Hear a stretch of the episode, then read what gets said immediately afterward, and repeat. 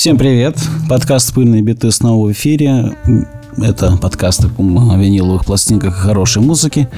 Как вы сами, я думаю, прекрасно знаете, у микрофона Саша Нурабаев. И Олег Черков.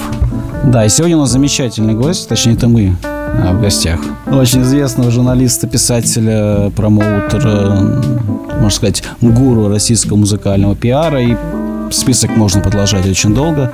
Александр Кушнир сегодня в пыльных битах. Всем привет. Да. Вот. Но помимо прочего, Александр собирает пластинки, и, и как я понимаю, стаж э, довольно внушительный. И вот он сейчас, я думаю, сам и расскажет, насколько Цель большой. сегодняшнего нашего подкаста – это рассказать про Александра как про слушателя, а не писателя и деятеля. Вот так да, вот. да, именно так. Спасибо, Олег. Э, поправил. Александр, расскажите вот тогда, пожалуйста, какая была ваша первая пластинка, купленная на собственные деньги или не на собственные? Можно на карманные? чужие, можно даже украденную. Слушайте, ну я думаю, на этом вопросе мы интервью и закончим. А, а, Смотрите, я, я тогда жил в Киеве, и э, это был такой привилегированный тихий центр, и первые корпора- кооперативные дома, и, соответственно, соседи были непростые, а у многих э, родители имели возможность выехать за границу. И, в частности, один из моих дружбанов, у него родители работали, э, значит, держитесь крепко, э, в Тунисе медиками. И приезжали раз-два в году навещать, как же там их сынок ровесник мой живет, там мы, конечно, балдели, бесились, но по заказу они привозили определенные пластинки. Поэтому не падайте. Значит, первые пластинки это были Motor City 5. Нормально. Вот, эм, ну вот как-то там до кучи. А, Значит, NCC Original Soundtrack. И э, Stones э, почему-то без обложки, не, не, не вспомню, значит, там, где Help Me Doctor э, трек. В общем, вот такие, я думаю, что начало было неплохое, вот, и э, еще помню, что поскольку все-таки в вопросе было слово «купили», что потом, когда мне исполнилось неприличные 16, мне там все дружбаны в складчину подарили э, малоизвестную группу Led Zeppelin, английскую пластинку Led Zeppelin 2. Вот, и, в общем, я был в таком шоке, когда она раскрывалась. Вот, я думаю, все помнят, что там видно.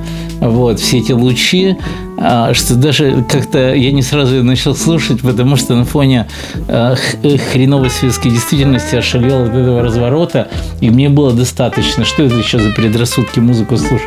Что за бред? Вот. А про одну из первых купленных пластинок я подумал, блин, если я когда-нибудь буду писать мемуары, надо обязательно эту историю рассказать. Как все э, советские школьники-дегенераты, я любил группу Deep Purple, и бороться с этим было бесполезно. Вот. То есть, э, ну, расстояние от Deep Purple до Zeppelin для меня было дальше, чем до Марса и Луны. Вот. И как-то, я думаю, пару-тройку лучших лет жизни я потерял на этой группе, о чем сейчас немножко жалею.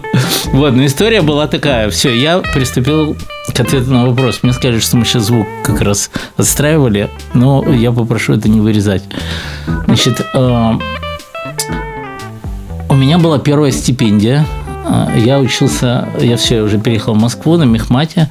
Значит, и э, я иду вдоль. Была возможность где-то на окраине города снимать недорогую комнату. Я иду вдоль своего дома. Это сентябрь, ярко светит солнце. Это, это все очень важно. Вот. И тут я слышу Machine Head, альбом Machine Head. Но я понимаю, что fucking совет магнитофон не могут дать такого качества звук. То что это явно играет винил. Потому что когда пошел Space Tracking, и, и знаете, вот со стороны, если бы человек снял фильм, как я слушал под балконом эту пластинку, я думаю, у него бы Грэмми было легко, а уж Санденс какой-нибудь там вообще запросто. Вот, в общем, я так понял спустя полчаса, что я как-то неприлично себя веду, потому что просто я стою под балконом и слушаю. Ну, совершенно легко просчитывалось, пятиэтажка была, откуда доносится источник звука. Вот, все остальное я помню смутно, потому что я просто позвонил в квартиру, а минут через семь я вышел с пластинкой. Нормально. То есть человек был незнакомый, что я говорил, я не помню. Я думаю, что это был гипноз, тяжелая форма. Кто кого гипнотизировал. Более того, от степухи 40 советских рублей, это ж... То есть у меня еще остались какие-то смятые бумажки. Вот. А, Мы в квартиру снимали вдвоем с прекрасным другом моим, давно уже живет в Л.А. Вот. Значит, и, конечно, наша жизнь была невыносима, потому что он топил Led Zeppelin, я за Purple, и он смотрел на меня с вполне объяснимым презрением, что я сейчас так немножко начинаю понимать. И тут я захожу и говорю, хватит говно слушать. Удар в двери. Смотри, что у меня есть, и показываю Bushhead. Вот, собственно, вот она история первой пластинки. Я действительно не помню, как за 5-7 минут я у незнакомого чувака, то есть, видимо, я убедил его, что, чувак, вот деньги, то есть деньги это вечно, а пластинки сейчас она есть, а завтра кривая. Вот, или царапина. И, ну, видимо, я убедил его, что мне нужнее, и, наверное, все это было очень аргументированно. Я когда поступил, мне 16 было, так что за деньги, вот я ответил на твой вопрос. Нормально, нормально. Но что именно купил, мне неловко, конечно. Потому что человек, который уже Motor City 5 слушал, прошел огонь и воду. Вот, как-то вот. Окей. Получается даже не очень дорого, да, за фирмовый диск. Ну, я думаю, я 40 думаю, что да, нет, я думаю, что за 30-35, я- ну, от Сибухи сдача осталась какая-то. Нормально. А я как-то читал какую-то историю у вас в Фейсбуке про альбом... Давай на ты, ладно? Супер. Да. Я как-то читал одну историю у тебя в Фейсбуке а, про альбом «Равноденствие». Про то, как вы... Ну, эта история была про то, как вы стояли как гигантскую очередь, э, какой был ажиотаж. Вот мне, собственно, интересно, это с каждой рок-пластинкой вышедшей на мелодии перестройку так было? Ну, как, как повезет, как повезет, потому что, ну, какой-то период не хватало мозгов и стоять за пластинкой круиза, потому что красиво была оформлена, какой-то хэви там. То есть, но просто какие-то пластинки, которые нам менее близки, они выходили чуть раньше, потому что Стазнамен был ближе к Кремлю, чем Борис Гребенщиков по всем признакам. Вот. Но часто, часто, ну, как бы уже слухи шли, что помню, помню за белая полоса зоопарком какая-то очередь была, большая очередь была за Алиса, притом даже не энергия, а миньон. То есть, ну, грубо говоря, вначале вышел миньон. Вот, и, конечно, был ажиотаж то, что в народе называют белый альбом, ну, вот это сборники «День серебра» «9 декабря». Вот. э, Но к тому моменту, я думаю, кстати, что я буквально 4-5 пластинок я купил. Почему-то страшно рад был, когда купил неловко говорить микрофон э, пластинку с названием «Рок Панорама 86». Ну, ну, в общем, там так себе состав был. Вот. Но дело в том, что примерно за полгода, год до этого началось буйство кооперативных ларьков, и у меня было три ларька любимых. Один вот мы, мы с вами заходим, например, в парк Горького, вот где колонны прямо при входе слева было. Что такое ларек? Ты заходишь и, понимаете, вместо обоев списки. Списки от руки. Вот. И там, и, допустим, если писали про какую-нибудь никому неизвестную группу, не знаю, там, Bad, э, там, не знаю, Bad Boys из Челябинска 70, все равно порядок песен обязательно был. То есть именно какие песни. Вот. Это, э, значит, один ларек. И, ребят, там можно было купить все. То есть Прям там всё? можно... Но они, они, они это любили. И они запаривались. Они, то есть вот эти кооператоры. Магнитофоны у них работали 24 часа в сутки. И, ну, по крайней мере, в плане русского рока можно было купить все. Второй, э, вторая точка была при выходе с парк... Извините, проспект Мира. И если ты движешься к Олимпийскому, первый же дом справа, сейчас там аптека, а раньше это был э, э, центр вселенной. То есть такая. И третья почему-то в Малаховке. То есть, грубо говоря, за субботу обижая эти точки, ты мог через неделю после выхода альбома «Разлука» малоизвестной группы «Наутилус Помпилиус» уже иметь довольно качественную копию. Прикольно. Ну, это вы про кассеты, да?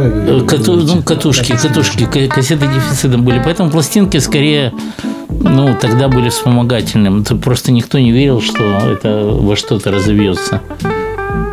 То есть мелодия была объектом насмешек многочисленных моих друзей.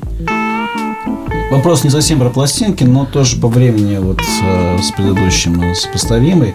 А, Я так понял, что во во многих пока твоих интервью я читал, и, возможно, даже как-то это связано с той историей, что я читал в Фейсбуке про равноденствие. А, Подольский рок-фестиваль. Я понимаю, был переломным таким событием а, в твоей жизни. Я думаю, может, немножко об этом поговорить, поскольку не все, во-первых, Но меня все ругают, что во всех интервью рассказываю про Подольский рок-фестиваль. А я про него, кстати, вообще ничего не знаю. И, и даже э, какие-то мудрые женщины нечеловеческой красоты говорят, ну, вот почитала интервью, классное интервью, но опять ты про Подольск рассказываешь.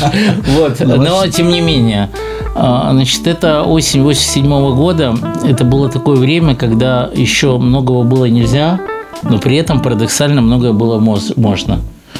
И э, опять-таки, как я вам рассказываю про Deep Purple Machine Head, э, солнечный день, я гуляю и подхожу на улице к такой вывеске, может, вы помните, газеты под стеклом. То есть ты читаешь, что там газета «Труд» или газета «Известия». Там. Вот. Я читал газету «Московский комсомолец», и тут в какой-то момент у меня глаза оказались на жопе, потому что прямо под стеклом я читаю, что а, типа через неделю а, в Подольском парке имени Талалихина, вообще подумайте, Подольский парк имени Талалихина, 40 километров от Москвы, значит, состоится большой рок-фестиваль. Я считаю, состав у меня это крыша, кроме аквариума и Алисы, там все, просто 25 групп со всего Союза.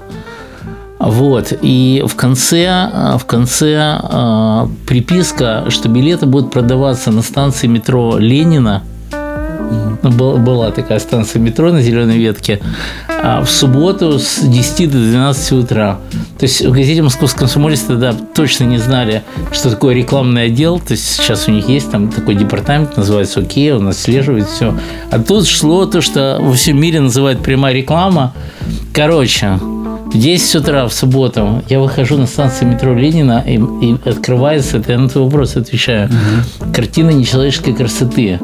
Я в одном месте столько хипов с волосами до жопы не видел.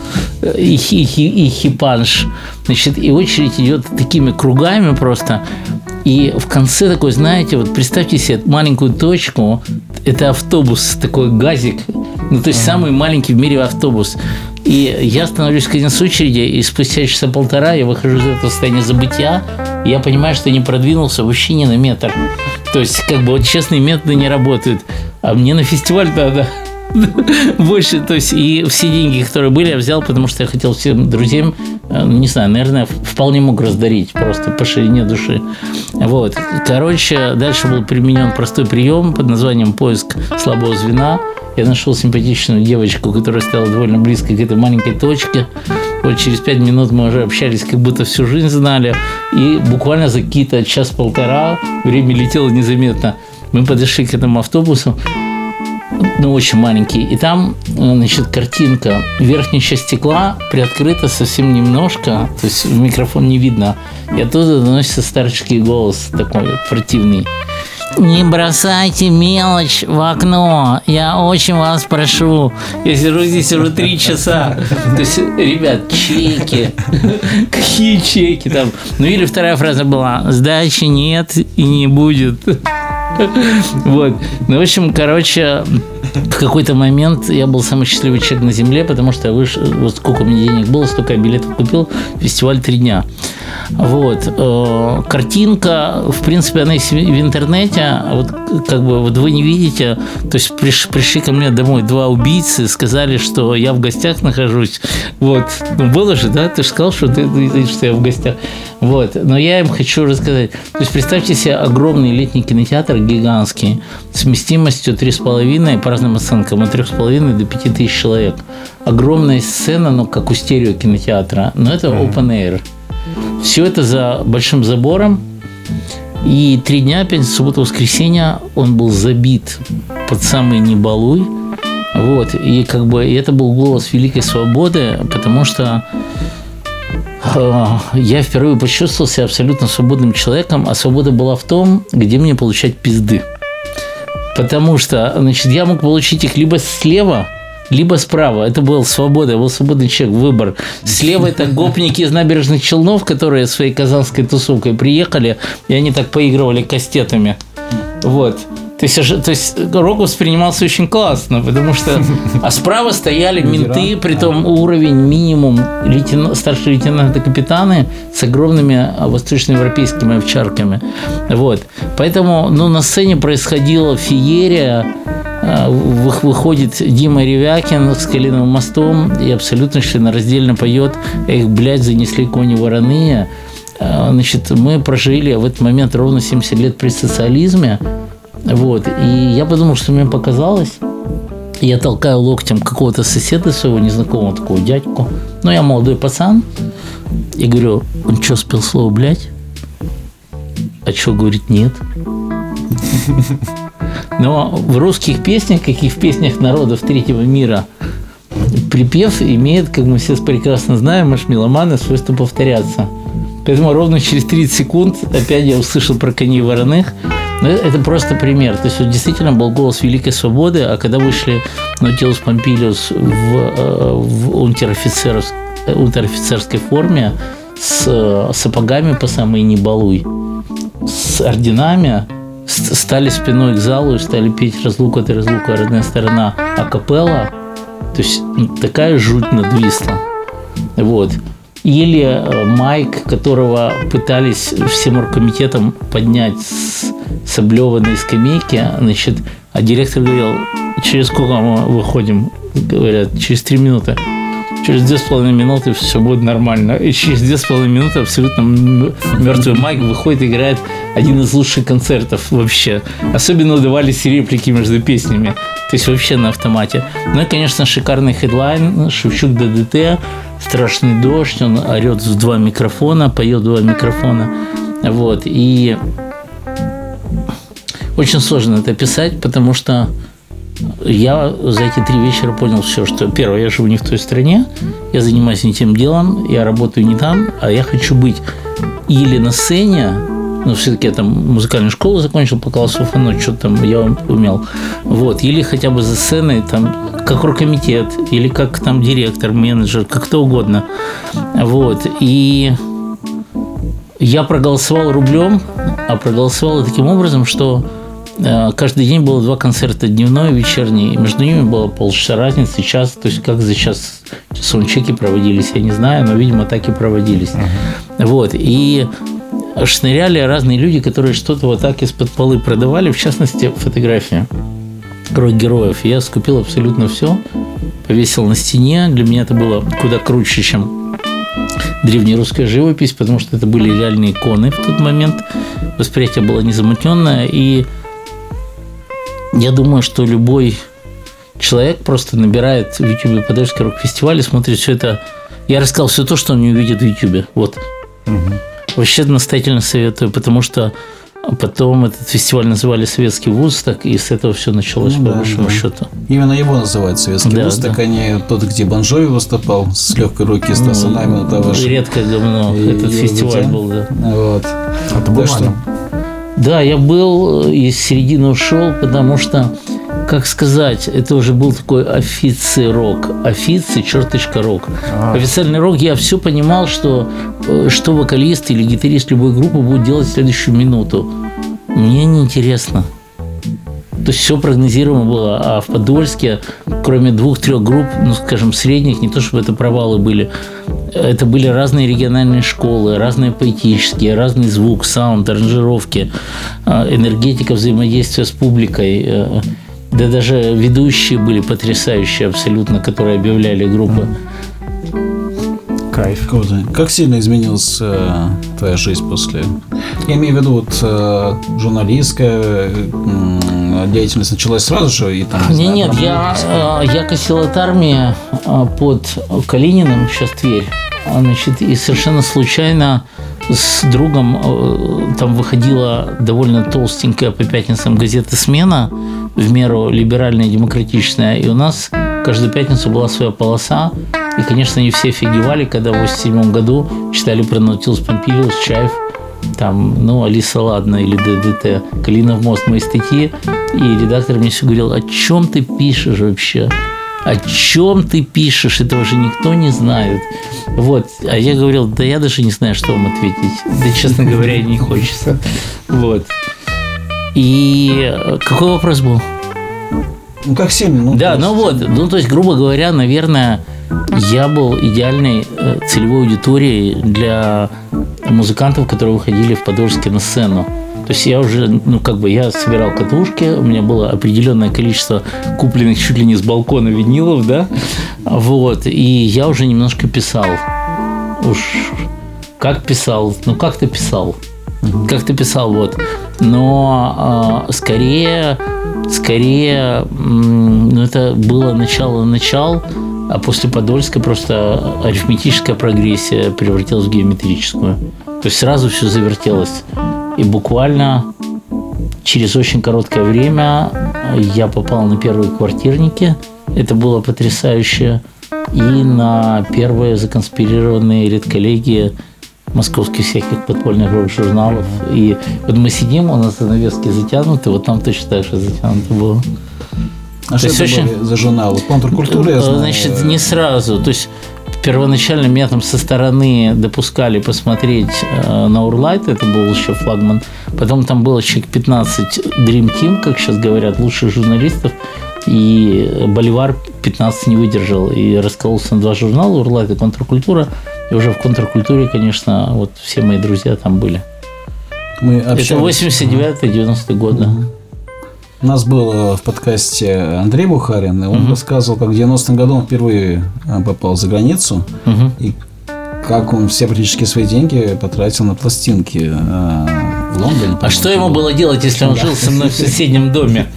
Да, да, да, значит, э, это да, он жил, он, значит, э, при том, ну, вплоть до того, что если воду перекрывали, он ходил ко мне с ведром и наоборот. Поэтому, э, как бы, золотые перья московской журналистики оккупировали угол а, Слушайте, я не помню, но очень, по-моему, назывался маршал Тухачевского. Поэтому там жили достойные ребята. Это где Полежаевский там? Да, да, да, да, да, да. Понял. да, там, да. там эти я маршалов вспом- всяких Я улиц. вспомнил, правильно, ты говоришь, э, угол Тухачевского и Карбышева. Вот там мы с Андреем Бухариным мы составили оплот, да. Но он раньше тебя побывал а, за границей музыкальной? Не-не, у Андрея, Андрей на, на голову круче меня э, разбирался в западной музыке, а меня тянуло во всякое говно, подвалы и чердаки в плане андеграунда. Я к чему спрашивал про за границу, собственно, эм, нет ли, не знаю, то есть как, как ты первый раз побывал вот в таком настоящем музыкальном э, магазине, где продается? А Я сразу, так значит, ви- я не думаю, что я решил так, год после Бухарина я еду. Просто, а, значит, я вырвался вначале на Пражский книжный фестиваль, куда возил свою коллекцию, большую, довольно крупную, русского роксамиздата. А, Попал я туда вопреки всему. И коллекция имела а, большой резонанс. И это не красивые слова, а просто подошел ко мне такой благородный, седой человек, где-то метр девяносто, представился, сказал, что он директор франкфуртской Frankfurt Book Fair, франкфуртской книжной выставки, вот, и пригласил а, через несколько месяцев приехать, мол, типа, им так понравилась выставка, что они дадут бесплатный стенд.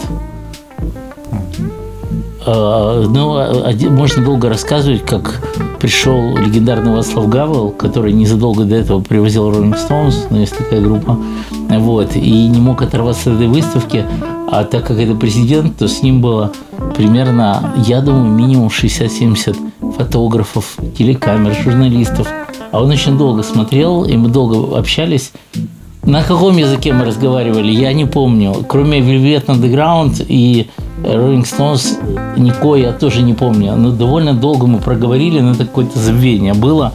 Вот, и сейчас я понимаю, что, конечно, не пиарщик я был ни разу, потому что ну, я бы много отдал. 70 фо- человек фотографировали. Ни одной фотографии. Блин. Вот. Но да, но буквально, буквально э, пражские магазины на меня, э, ну, какие-то неплохие магазины, но вот уже, конечно, Франкфурт, все прямо была возможность, были какие-то карманные деньги, то есть я ждал до последнего момента, потом мне друзья сказали, чувак, но у тебя там есть 100 марок, а пошли-ка в субботу на фломаркет. И Машина, Roses первый. О. Вот, я взял на кассете за одну дочь марку.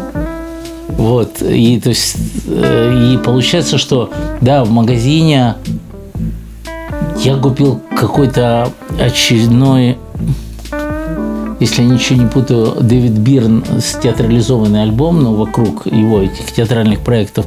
Но основное, начиная от Джонни Митчелл и заканчивая Манчестерской школой, вот я покупал на, вот, на таком на народном рынке. Вот, и нецелевая трата денег была а, две марки на классную вранглеровскую американскую куртку и одна марка на джинсы и марка на футболку. Все остальное на пластинки, кассеты. Кассеты, кассеты в основном тогда, кассеты, да. То есть Вот. кассета стоила столько же, сколько и джинсы. Да, получается. да, да, да. То есть, не, ну это же народ, народный рынок там, и иногда люди, э, психология людей, которые торгуют, кто-то может э, в субботу решил с жены уйти ненадолго, часа на три, плюс пиво. Вот, поэтому там, э, скажем, ценовой политики там нет. То есть люди общаются. Мгм. Класс. А, Я думаю, многие из наших слушателей знают Александра, прежде всего, по книгам замечательным, которых, я думаю, не за сколько у тебя книг. Да до хера. Нахера. Практически каждый из них стал не то чтобы бестселлером, но некоторые экземпляры стоят по очень много. Как вот, например, про, про Курехина, я знаю, стоит каких-то бешеных денег. Очень хочу купить, Да, потому это- что да, осталось. да. Тут слова не осталось. Прикольно. книгу Ну, кто да, кстати, читает? Я, я ее читал, это, это потрясающе, на мой взгляд, очень удачно, поскольку а, так... Ну, мне кажется, очень непростая задача э, написать биографию такую. Не- Я первый не- последний раз тебя перебью. Да.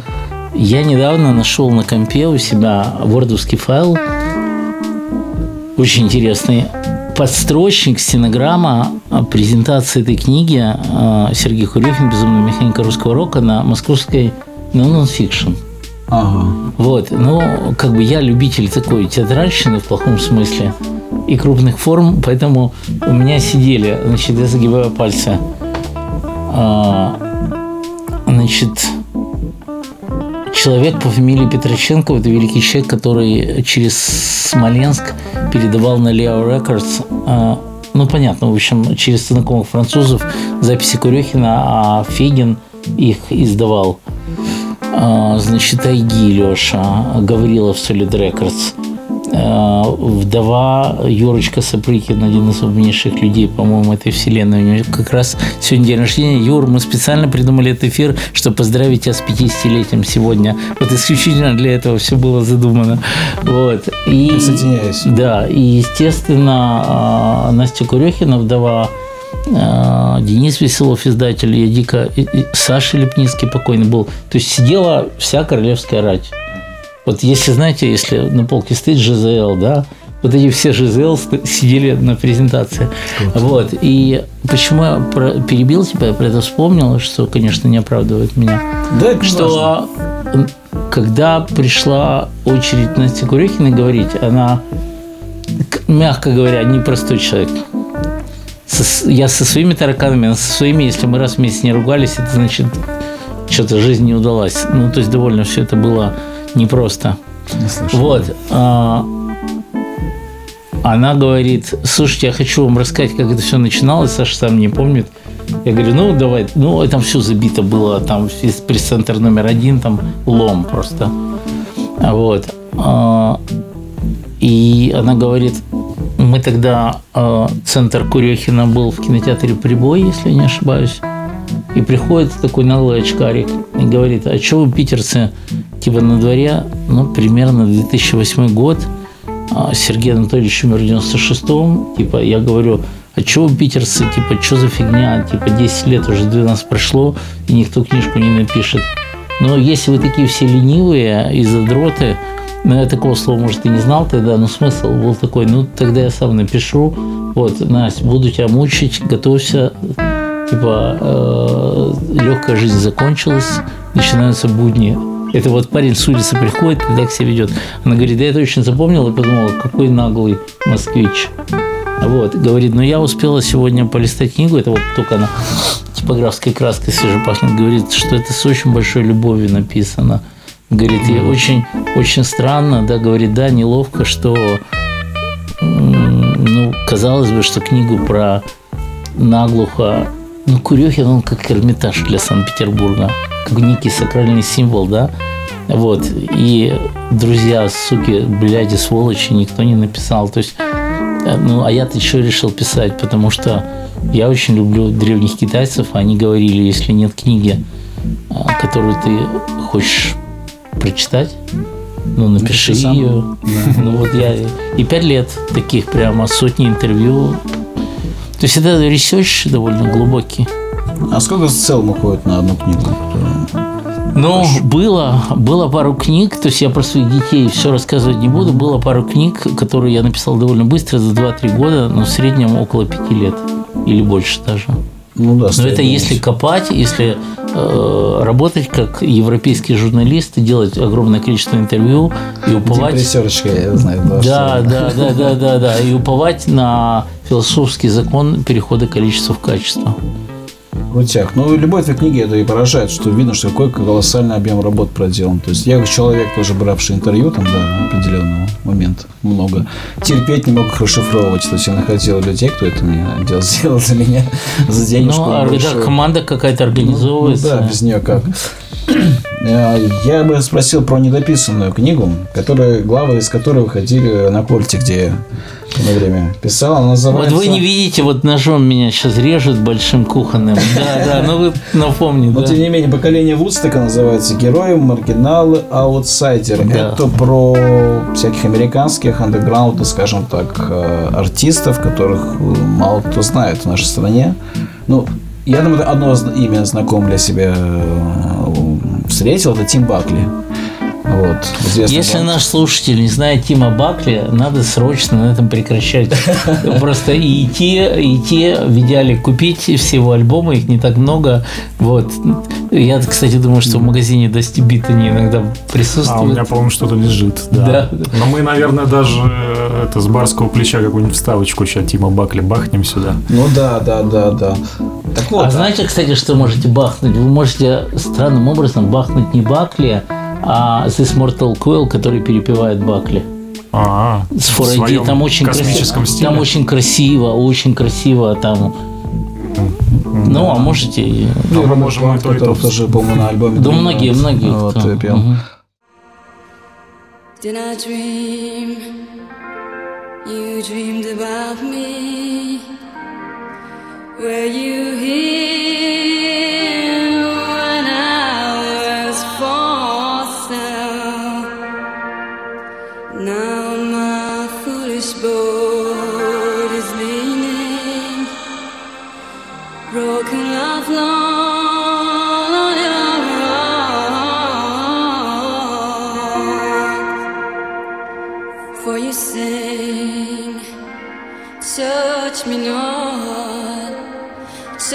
me not, come back tomorrow.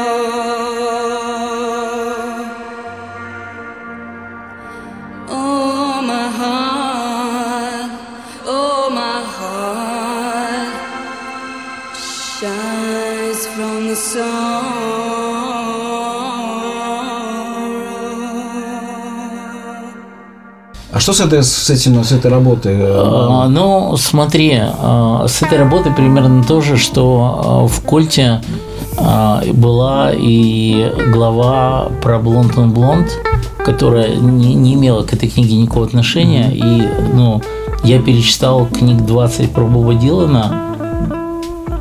Ну, мне кажется, что это самый сильный фрагмент про Блонд он Блонд. Потому что, э, как и Олег в курсе историю про дорогую Пати Смит, пластинку, вот А Блонд вот, он Блонд, да, да, да. значит, Я и держал в руках да, да, сегодня. да, Блонд он Блонд у меня не просто первый пресс, а там была такая история. Значит, они когда оформляли разворот, им нужна была какая-нибудь красивая телочка в разворот. И они поставили по вертикали э, э, Клаудио Кардинале фотку в разворот. А тупые итальянские юристы, не врубаясь э, куда поставили, значит, тут же стали звонить в Нью-Йорк, Лос-Анджелес, в Чикаго, снимите. Типа, иначе мы вас засудим. И где-то через месяц а, они поменяли макет. Я не- вообще эта история, на нее надо молиться. И Клаудио Кардинали исчезла. Так вот, у меня Блонд он Блонд, э, двойной альбом Боба Дилана 66 года с Клаудио Кардинали. И когда, если вы любите Пати Смит и читали «Просто дети», и она там пишет, с утра мы стояли, стояли в очереди за пластинкой, так вот она стояла за этой пластинкой с Клаудио Кардинали. Ну, то есть месяц-два и, и все. И поэтому, и возвращаясь к твоему вопросу, как бы я написал те главы, то есть я очень парился, почему про Тима Бакли или Тима Хардина а, люди не знают, не говоря уже про Линду Перхакс. То есть это было, конечно, просветительство чистой воды. Вот.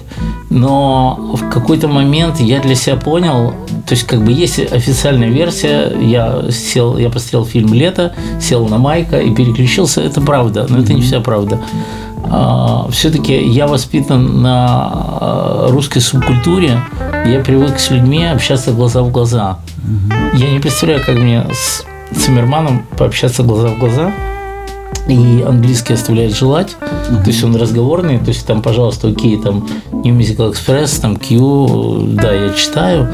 Вот. Но, соответственно, и просто я понял, что должен быть какой-то свой троицкий. То есть э, успел выйти в кольте, если я не ошибаюсь, чуть больше 10 глав. То есть и основные такие белые пятна я закрыл. То есть, типа, копайте, ребята, дальше копайте.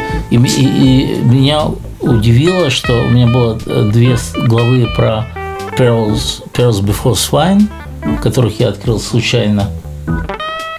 На киевской барахолке увидел обложку и сказал чуваку, я беру. Он говорит, ты даже цены не спросил. Я говорю, я не знал, что это. Я просто увидел обложку. Вот. И э, ну, типа, ребят, возможно, в этом направлении развиваться. То есть вот 12, 12 глав с учетом блонд on блонд.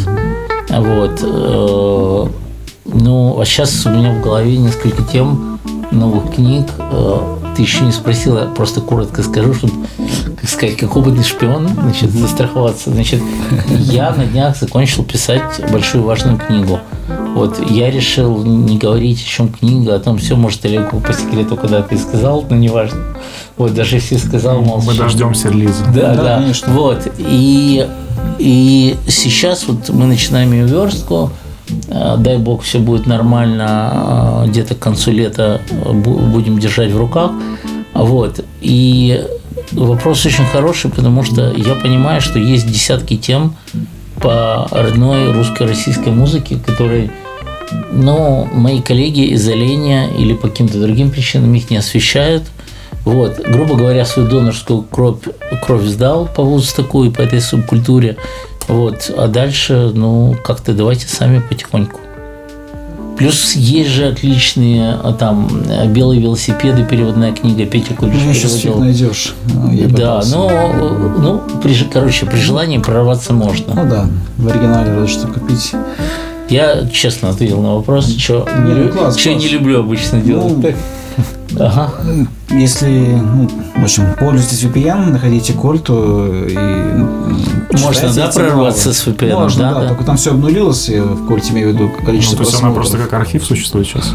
Ну, вроде как там она Я думаю, что при желании, да, при Вот, желании ну, Там можно. все, все просмотры обнулились. Там те интервью, которые были 30 тысяч просмотров, теперь там 50. Ну, я с гордостью скажу, что вот эти главы про абсолютно неизвестные группы третьего эшелона, то есть там легко в первые месяцы переваливал за 10 тысяч читателей оригинальных, и я думал, что, наверное, не зря. Да, абсолютно не зря. Я с большим удовольствием читал Спасибо, и спасибо. что-то даже для себя открыл.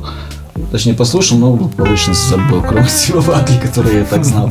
Окей, а я сегодня, пока мы готовились к подкасту, немножко полистал, скажем так, коллекцию Александра Винилова. И это очень крутая коллекция. Очень много старых пластинок, таких, которых я мечтаю, и очень редких. В частности, скажем, группа Seeds, моя любимая и прочее. А, ну, я думаю, неплохо бы услышать от тебя пару-тройку интересных историй про самые, не знаю, памятные пластинки, самые дорогие сердцу или по цене самые дорогие. Вот трудный вопрос. Трудный вопрос, потому что а, их сотни-сотни штук, я их всех люблю. Вот. Я, может, немножко неожиданно отвечу. А, Как бы у меня э, небольшое космическое агентство, пиар-агентство Крушин Production, и э, мы занимаемся там медиапродюсированием. И где-то в конце года сотрудники говорят, а давай сделаем в соцсетях, это я на твой вопрос отвечаю, топ-10 э, или топ-20 итоги 22 года. А я уже нашел много интересных пластинок в 22 году. Вот. И, э, и примерно около 10 пластинок у меня было, я понимал, что сказать. Вот. А в этот момент мне начал в соцсети падать какой-то очень странный алгоритм, где, ну, примерно с первых чисел декабря стали выходить а, итоги года в разных музыкальных изданиях. И все эти итоги стали сваливаться сами по себе. Вот. И э, примерно где-то к тем 10 пластинкам, которые у меня были, я совершенно не жалея живота и кошелька, примерно смотря, что там есть, прослушивая на YouTube или в каких-то других соцсетях, там я весь декабрь, как дурак, покупал определенные группы 22 года. Одна из них оказалась Wetlag, которая... Давай ты скажешь про Wetlag что-нибудь. Ну, это, скажем так, инди-сенсация британского прошлого года. Две девчонки э, поют задорную, задорную Бодрую, инди. очень Да. бодрый, да, легкий, гитара без перегруза, и буквально прошлой ночью они взяли Грэмми. Да, Да. так. Э, Даже лучший, альтер- Грэмми да, лучший альтернативный альбом. Не Два то, что Грэмми? взяли. Да, да. Но он, он как бы, то есть он, он просто такой, что-то они, что-то они по духу из конца 60-х, начала 70-х, б- то есть очень бодро, и плюс у них э, э, девичья мифология, давайте я так мягко скажу, и поэтому э, очень, очень, э, я знаю, что на концертах у них биток, но по музыке это интересно. Из того, что у меня было в десятке, и то, что я реально люблю, значит, фаза Джон Мисти, Значит, там было смешно. Я очень люблю в Питере магазин Фонотека, он на Марата. На Марата вообще прямо магазины. Лондон, там все магазины. Вот. И, я слушал какой-то компакт-диск, и я тупо потерял а, обложку. И он мне очень нравился. На диске самым дурацким образом не было никаких опознавательных знаков. Я слушал, не понимал. И потом у меня нет шизама, пришли какие-то друзья, говорю, ребят, за шизамте. Они говорят, вот написана фаза Джон Мисти. Я тупо просто где-то в прошлый, позапрошлый год увлекся им. У меня сейчас полная коллекция его дисков, и это Хлоя, если я правильно читаю, вершина. Вот, потому что, значит, ну что он по стилю? Да послушайте, еще буду умничать. Просто ч- человек, э, вот как бы у человека он на трех китах одновременно плывет. У него классные драйвовые концерты, аж рубашка заворачивается. Он понимает, что делать в студии звукозаписи, как общаться со звукорежиссером, саунд-продюсером, чтобы был звук, который ему нравится. Третье, у него есть несколько очень классных клипов. Вот, поэтому такой вот бородатый чел, э, как бы эта пластинка с креном в декадансе, чуть ли не оркестровую диксилендовую культуру. Вот. э, Окей. Но он двойной. Фаза Джон Мисти. Chloe and the Next 20th Century. Вот. А, Соответственно, ещ- еще, еще а, ну что, Big Chief а, тоже как-то я собрал все их альбомы. И вот, э, насколько мне известно, альбом, который они записали в 22 году, он в очень многих хит-парадах, вот, которые мне падали, он тупо болтался между первым и третьим местом, хотя это абсолютно инди-команда. И вот эти четыре стороны, две пластинки на Фрейде они выходят, они писали в четырех разных штатах американских, на четырех разных студиях. Вот, но он просто он очень трушный, я бы сказал. А за Это обложку. такой фолк, мягенький, прикольненький. Да, Мне ну там, ну, женский, женский вокал, и, э, значит, я очень люблю, я забыл имя вокалистки, я очень люблю ее сольник, который она записала во время пандемии. Но он, название, ну, все это в интернете смотрится, то есть э, вокал э, Big Chief, а, значит, она у кого-то из друзей взяла дорогой диктофон, уехала в горы, ну, где, где она не могла. И вот она просто там чуть ли не в одиночку записала какие-то свои сольные вещи. То есть поэтому она как группа всех альбомов очень сильные. Ну и вот. Дальше. Waste Blood. Ну, соответственно, продолжение линии, э, я не помню, какой-то год, 19 что ли, Titanic Rising. Значит, вот 22 год, э, альбом, то есть у меня ушел в десятку. Слушайте, вот его, наверное, прямо я бы на первом месте порекомендовал Blood. Притом, наверное, вот прямо по наглому не только, не только 22 год, а даже, может быть, больше Titanic Rising. Ну, слушайте, ну что я вам буду сейчас про там Бонни Тайлер или кто взял ты три Грэмми? Бонни Рейд.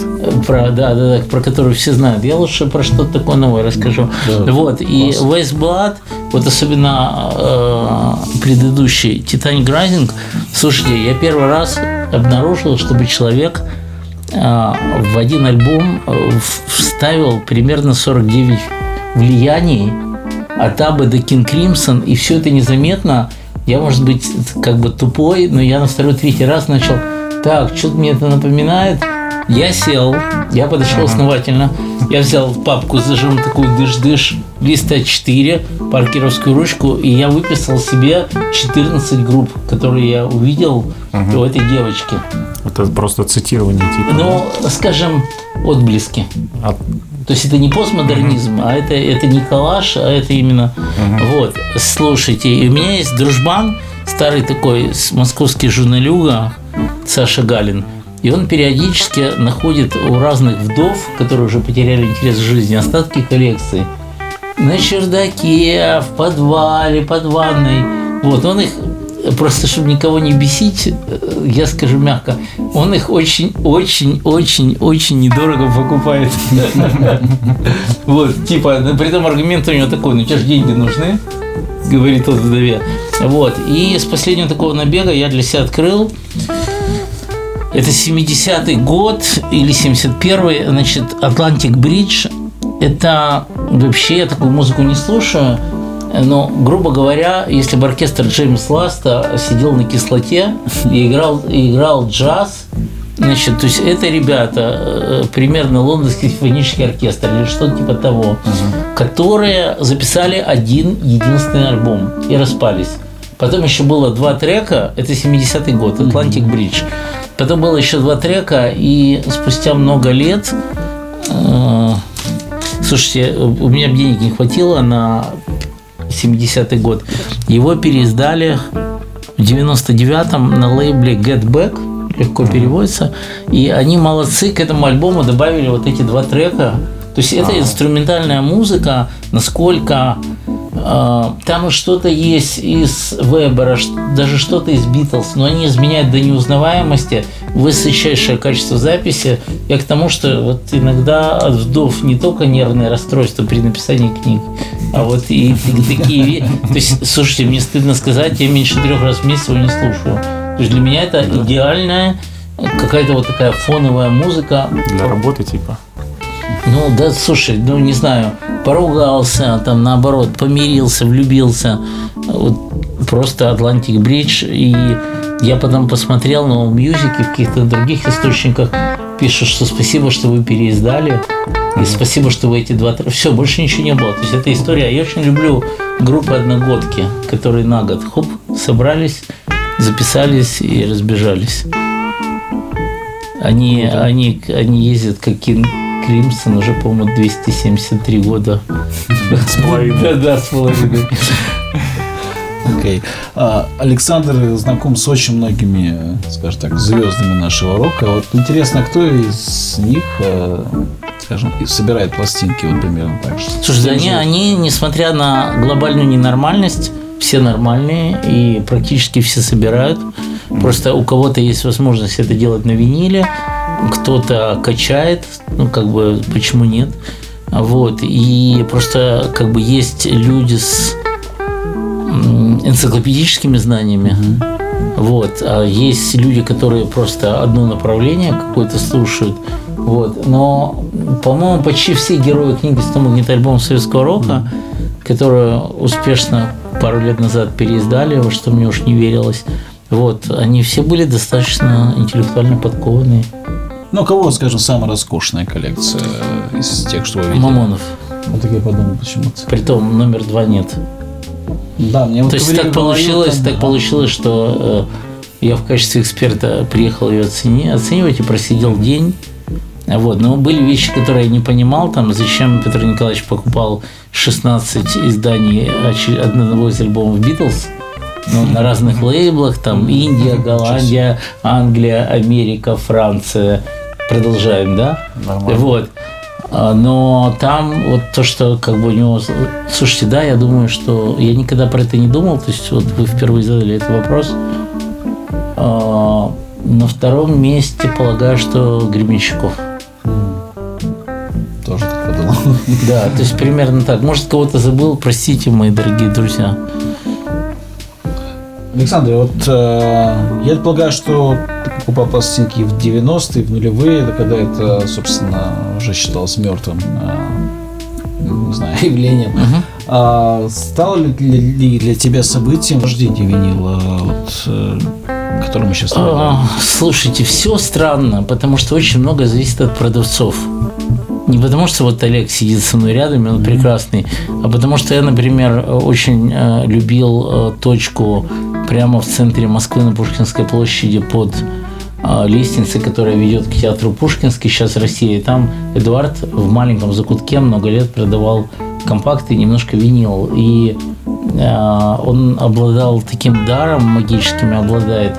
Когда я приходил, все, что у меня в кошельке было, это, говорю, где-то 2003-2008 год, я все оставлял там. И он знал мой вкус. И поэтому тут скорее не рассвет, а как бы статус продавцов. Потом как бы при очередном мэре эту точку закрыли, вот, и ну, как-то, да, в какой-то момент на винил перешел. Я не помню, как-то органично это было, вернулся к винилу. Не, я имею в виду, что сейчас винил стал модной вещью. э, Может быть, я Да. очень далек от моды, потому что... Ладно. Потому что. Так, Наш ну, девиз на шаг позади моды. Да, Да. ну, э, традиционный вопрос мы всем задаем, на чем ты слушаешь, какая у тебя аппаратура, какой сетап и все такое. Э, Тут неожиданно мы микрофон передаем Олегу, который в моей аппаратуре разбирается. Олег, давай с головки начнем. Да, мы начнем с головки. Дима Казанцев, наш общий хороший Да, да, друг, да. поставил Ну, там привет. э, МЦ головку Denon DL103, насколько я помню. Ну, 103 наверное, вроде. да. А, это кайф головка вообще. А потом мы имеем, значит... э, Винтажный 82 года. Ну, мы сейчас по порядку. Да, давай, Вертушечка, давай, значит, это OnQ CP1050, насколько я помню. Прикольный полуавтомат с прямым приводом. А вот про мощнейший крутой усилитель надо самого Александра просить рассказать. Потому что он Чувак сказал, что знает все. Чувак продавал его, э, он свалился в Фейсбуке на меня. Вот, я не понял, что он э, не из Москвы, но неважно, не жалею. Это GVC Victor 82 года, э, теплый ламповый звук с встроенным фонокорректором. И э, это и то ли из Пензы, или то ли из Перми ехал. И я просто очень счастлив и рад, поскольку он дает э, воздух, тепло. И очень клевый такой разбаланс по частотам. Он еще круто выглядит. Э, Ну, он огромный. В- Да, Вне да. времени Да, он. Он да, абсолютно, да. Классно, ничего не скажешь. Ну, мы его же... Я имел возможность его помучить, послушать. Штука крутая. Вот. Мне Э, очень нравится, что много ручек и кнопок в нем. Умоляю, умоляю, последний вопрос, потому что Ну тогда да, ну, раз последний вопрос, то тогда а, наша недавняя рубрика.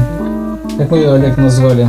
Давай, наверное, пять пластинок, которые должны быть Да, у каждого. тогда сейчас А, коротко попробуем. Блиц. А, Ну, пять- пять, смотрите, 10, но да, давай- да, давайте, не, знаете, не, не, что сделаем? давай, давайте. Пять, пять неочевидных значит, Да, опять неочевидно. Смотрите, а, слово неочевидно меня совершенно, я его отодвинул, я его не слышал. Окей, хорошо. Значит, э, я думаю, что выбирая из э, монстров, на выбор должна быть одна из трех пластинок Дилана, или это Highway 61 Revisited, или Blonde on Blonde, или, а, допустим, Oh Mercy.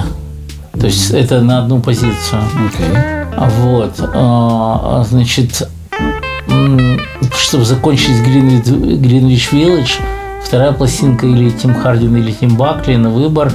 Вот. И мне у них столько альбомов нравится, что просто вот ройте в этом направлении и все. А, Третье, а, третье какой-то такой гараж, начиная The Fags э, и Seeds, э, да, вот. А, И заканчивая, ну, в общем, вот какие-то именно американские группы, у них яйца побольше, чем у английских, я в этом убедился. В конце, конце 60-х все, кто не попал на Вудсток. Четвертое на выбор либо Jefferson Airplane, либо Grateful Dead. То есть, если мы берем Вудсток. Вот. Э, Дальше, дальше я могу толкнуть теорию, которая сразу же у передачи передачи, подкаст, что это у вас не важно, вот, э, родит множество противников. Я считаю, что рок э, и в записи, на концертах, как дух, как веяние времени, умер к 72 году. То есть у меня есть теория, про которую я могу долго говорить. Дальше было нормально, дальше была рок-музыка. Если мы говорим про дух, то до 72 года, притом в 70-м, 71-м все поумирали, вот, люди поняли, что наркотики опасны.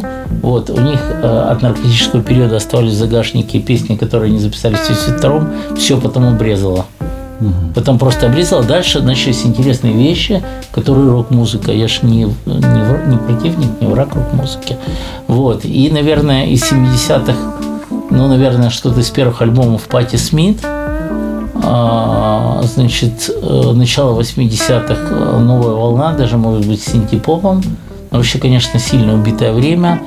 А, Конец 80-х Манчестер на выбор, начало 90-х. А, И вполне это мог быть Oasis, Suid э, или даже Primal Scream. Вот. Э, Дебютная Бьорк, первые три Massive Attack. Вот. И сейчас начался очень интересный сериал, поэтому вот на этом мы... У нас будет много еще встреч. Вот первую встречу мы заканчиваем. Да, Мы пошли да. сериал смотреть, Да, короче. ну что ж, э, спасибо, Александр, что были с нами. Вот. Александр Кушнир сегодня был в пыльных битах. Э, Ну а мы с вами прощаемся. Всем пока. Пока.